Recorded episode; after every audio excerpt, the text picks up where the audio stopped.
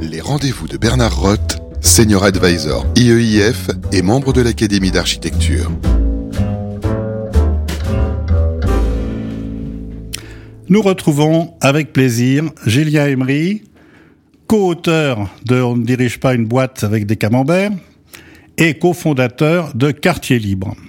Alors, aujourd'hui, je voudrais peut-être évoquer euh, un, comment dirais-je, un paradigme que j'ai découvert chez vous, qui était l'idée de la ville comme terrain de jeu. Quels sont, si j'ose dire, et sans mauvais jeu de mots, les enjeux de ce terrain de jeu? Bonjour Bernard. Euh, bah en fait, la, la ville est un euh, est un terrain de jeu bien évidemment bien connu des acteurs de, de l'immobilier puisque c'est leur euh, c'est leur c'est leur projet. Euh, et, et, et, ce que je trouvais assez intéressant, c'était de se poser la question de comment les marques investissaient aussi cette question-là et ce et ce territoire-là. Parce que finalement euh, on, on, voit à quel point le, le le territoire et euh, l'expression de ces euh, nouveaux modes de vie, de ces nouveaux modes de travail, ces nouveaux modes de consommation. Et la question était de se poser pour nous de comment une marque investissait ou hackait en quelque sorte une, une ville. Euh, c'est intéressant pourquoi? Parce qu'on le voit au travers de la publicité, qui est l'expression la plus banale, si je puis dire, de la présence des marques sur le sur le territoire, et qui est souvent d'ailleurs pris de façon très très générique par celle-ci, accompagnant d'ailleurs une forme aussi de vision standard et générique d'un certain nombre de d'environnements urbains internationaux, et je parle plus particulièrement des, des grandes métropoles, avec la même campagne de pub qui se retrouvent à New York, Londres, Paris ou, ou Shanghai. Et en fait, ce qui est intéressant, c'est de voir que les marques de plus en plus se sont rendues compte que euh, les réalités sont euh, extrêmement différentes selon les territoires. Alors bien entendu, il y a des formes déjà urbaines qui sont différentes entre euh, la ville américaine, la ville africaine, euh, asiatique ou européenne, c'est pas la même chose. Mais au-delà de ça, bien évidemment, les personnes qui y vivent, euh, les modes de vie de ces personnes-là, la temporalité euh, de euh, ou la chronotopie de la façon dont ces personnes investissent l'espace privé ou, ou, ou, public était extrêmement euh, était extrêmement différente. Et donc on voit que les entreprises euh, de plus en plus euh, réfléchissent aujourd'hui à des logiques de micro-marketing liées en fait à une présence très différente et très adaptée euh, à ces différents territoires. Euh, je pense notamment à des, à des marques comme Adidas qui euh, très tôt a mis en place ce qu'ils appelaient du city management, c'est-à-dire en fait vous aviez dans euh, chacune des grandes capitales mondiales où euh, Adidas était présente euh, des acteurs, des city managers qui avaient pour objectif d'adapter de façon hyper locale la présence de la marque sur ce, sur ce terrain de jeu-là, qui était bien spécifique, et donc d'identifier les natures de collaboration qui seraient nécessaires, le fait d'être euh, présent dans tel ou tel type d'événement, d'organiser tel ou tel type de, euh, de, de dispositif de communication ou de marketing, est extrêmement adapté à, cette, euh, à ces modes de vie-là qui sont euh, très très spécifiques à ces, euh, à ces territoires. Et donc ça devient, à ce titre-là, pour nous, un nouveau terrain de jeu possible et imaginable pour les qui est de bien comprendre ces nouveaux modes de vie et d'arriver à adapter de façon extrêmement précise et, pointue euh, l'expression de leur marque sur le territoire et donc de les faire vivre de façon euh, de façon spécifique. Et donc c'est ce que nous on essaie de, faire notamment au travers de beaucoup d'études euh, ethno notamment pour essayer de comprendre sur chacun des territoires comment on vit et la, façon de vivre et c'est pas la même même sur le territoire français entre Lille, Paris et Marseille, on vit pas la même chose, le rapport au travail n'est pas le même, les horaires ne sont pas les mêmes. Euh, on sort plus tard du bureau en général à, Paris donc les, les, les, les règles du jeu ne sont pas exactement les mêmes et la façon de connecter les marques à ces règles du jeu-là, territoriales, ne sont pas les mêmes. C'est extrêmement intéressant. On est très très très au-delà de des études de fréquentation, de flux, euh, etc., qui bien sûr sont nécessaires, mais enfin on voit bien à quel point vous apportez des dimensions qui sont euh, extrêmement euh, percutantes par rapport à tout ça. Et, aussi, je me dis, euh, au fond, on a tendance à se dire, ouais, mais j'ai la même rue commerçante, espèce de ciel, centre commercial à ciel ouvert, que je sois ici ou là. Et vous, vous dites peut-être que les apparences sont telles, mais en vérité, vous avez besoin d'une réflexion approfondie Oui, c'est le. Alors, euh, on, on, en parle beaucoup hein, autour de ce locavorisme, c'est-à-dire cette cette façon de consommer euh, euh, en proximité. On en parle aussi avec la ville du quart d'heure, etc. On voit en fait que les, les, échelles finalement ont changé et surtout la perspective a changé. C'est-à-dire que d'une perspective très top-down, où finalement on avait des directions marketing toutes puissantes qui dirigeaient euh, de leur siège social à Paris, à Londres ou à New York une, une, une, une, une approche territoriale, une approche de marché très verticalisée et très homogène selon les territoires, on voit aujourd'hui qu'elles inversent véritablement le modèle et elles se rendent compte qu'elles ont besoin d'une plus forte intimité avec leurs consommateurs et que ça suppose de bien comprendre les territoires et effectivement les modes de vie euh, de, de, ceux-ci. Je prends la question des, terrasses par exemple. On voit à la faveur de la Covid que euh, c'est quelque chose qui a changé complètement les modes de consommation aujourd'hui euh, et les modes de sociabilisation des, euh, des gens sur, euh, sur, des, sur des villes, alors qu'il était peut-être déjà assez euh, clairement, si je pense aux terrasses parisiennes, mais si je vois par exemple à New York, qui était une ville qui avait pas du tout cette culture-là, maintenant c'est devenu quelque chose qui est beaucoup plus, beaucoup plus présent. Donc ça ouvre de nouveaux terrains de jeu, de nouvelles possibilités de connexion des marques avec leurs consommateurs.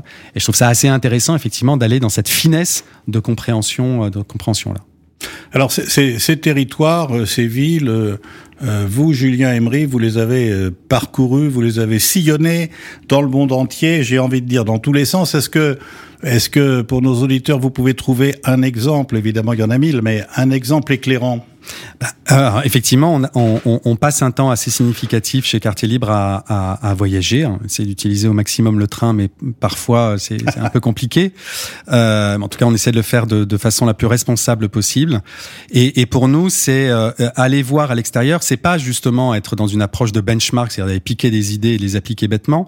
C'est de comprendre les conditions d'émergence dans un écosystème bien spécifique, les conditions d'émergence de projets innovants et d'arriver à comprendre ce qui a fait qu'à un moment donné, il y a eu tel tel projet, telle innovation qui a été le, le fruit d'une colocalisation d'éléments euh, sociaux, économiques, culturels, qui a fait que cette idée-là a émergé. C'est ça, nous, qui nous intéresse, de comprendre finement ça, pour éventuellement comprendre quelle pourrait être la recette euh, de cette euh, euh de cet euh, écosystème à, à, à reproduire et, et, et recréer. Euh, et pour nous, c'est de la responsabilité effectivement des dirigeants que d'avoir cette curiosité à aller voir. Et ils passent un petit peu trop souvent lorsqu'ils voyagent de leur hôtel 5 étoiles à, en salle de réunion. Oui, alors que je, je sens à travers ce que vous dites et ce que j'ai lu que euh, il y a plutôt de l'anthropologue chez vous au fond.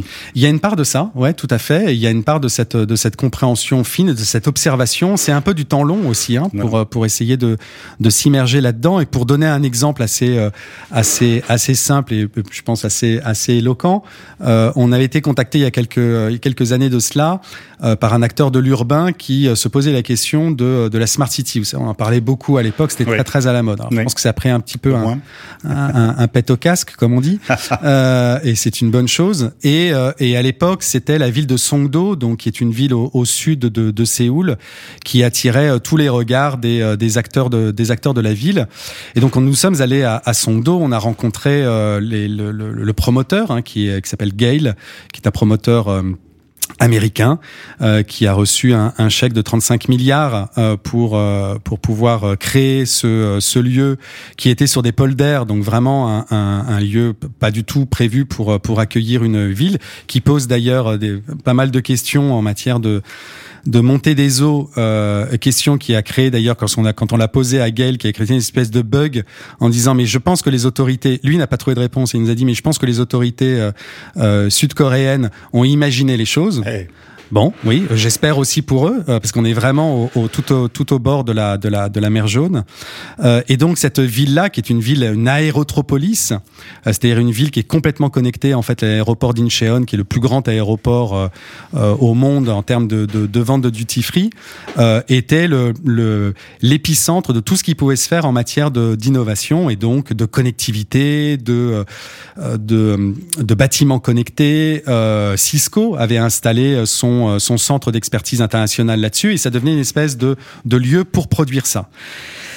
Et puis une espèce de doute quand même sur euh, l'obsolescence euh, de cette de cette ville-là. Et en fait, ça nous a amené à se poser la question mais qu'est-ce que ça qu'est-ce que ça aurait pu être une smart city au début du XXe siècle? Et en fait, il y en avait une qui était toute donnée, c'est Detroit dans le Michigan aux États-Unis.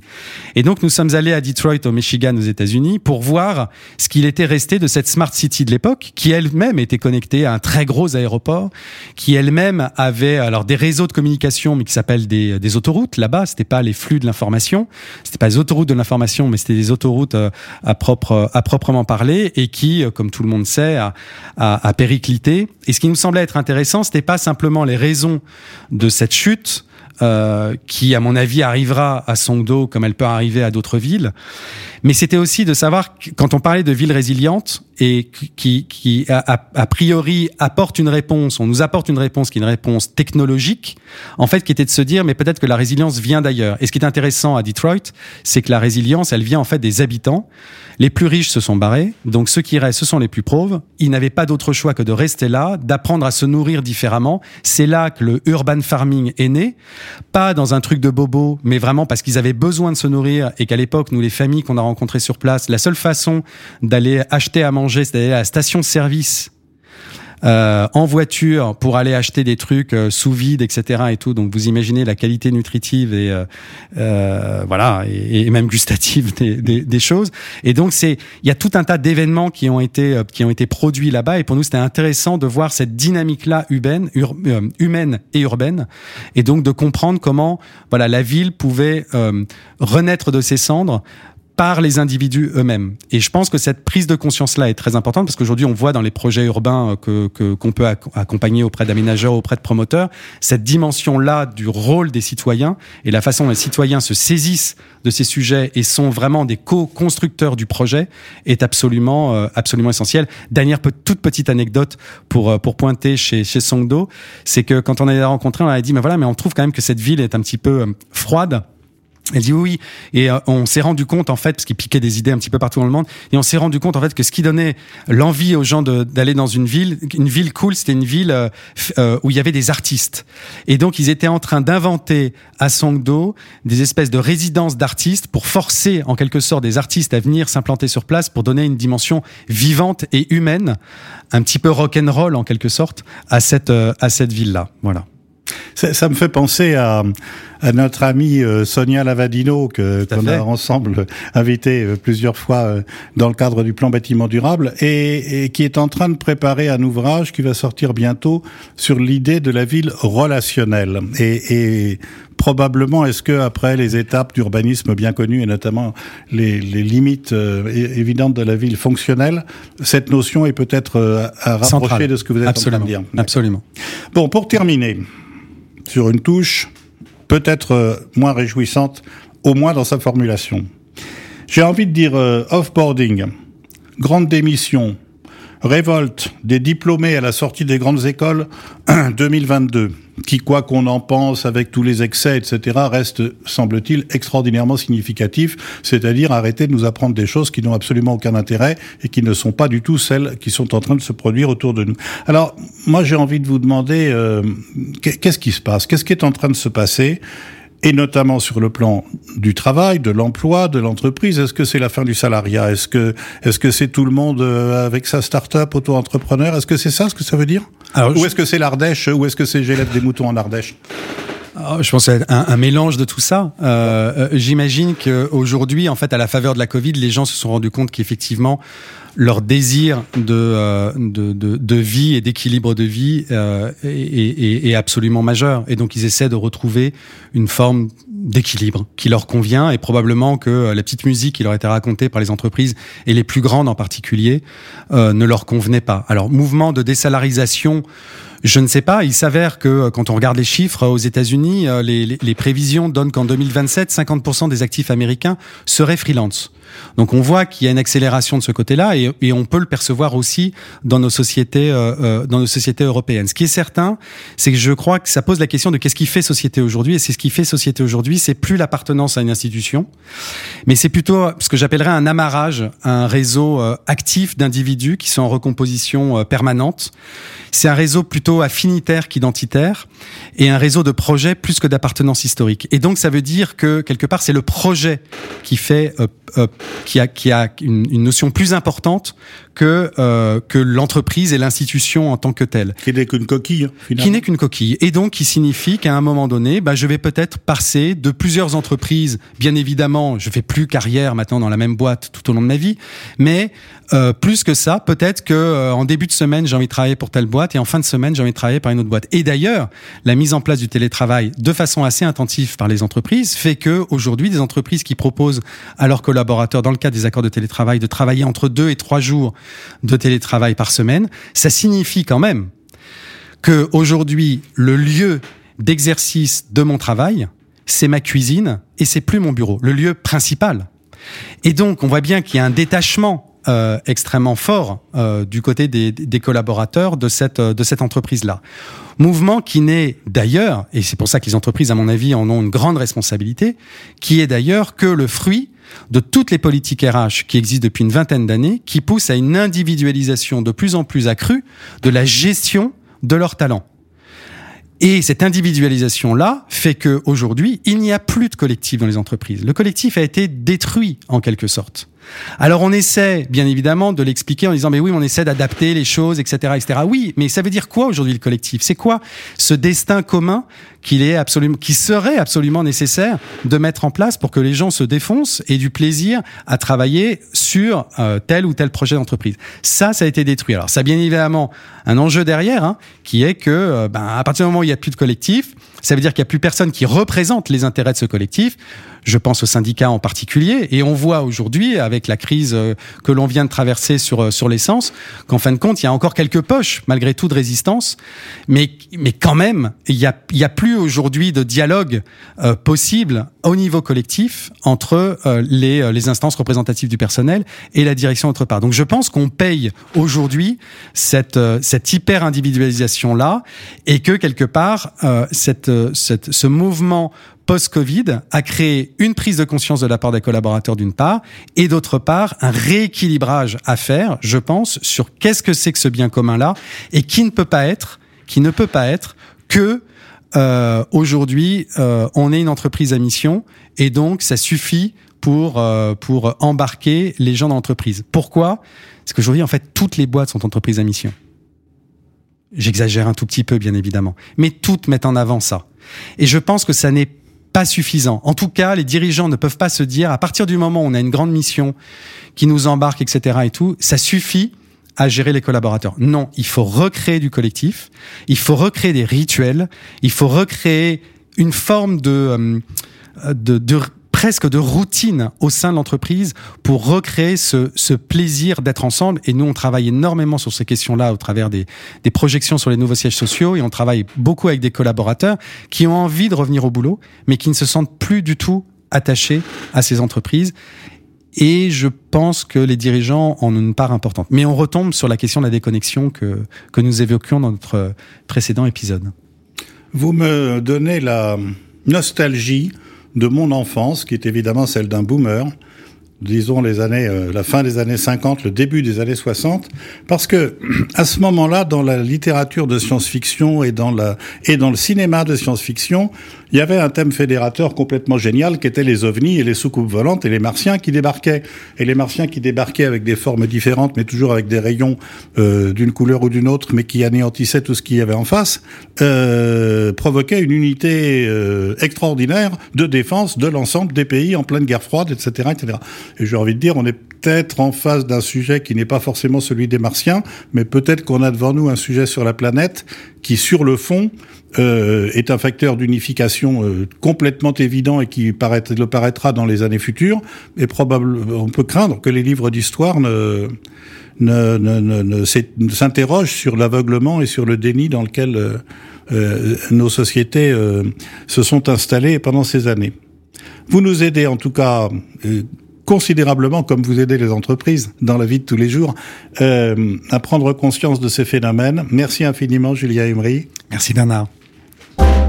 Les rendez-vous de Bernard Roth, une émission à réécouter et télécharger sur le site et l'appli radio.imo et toutes les plateformes de streaming.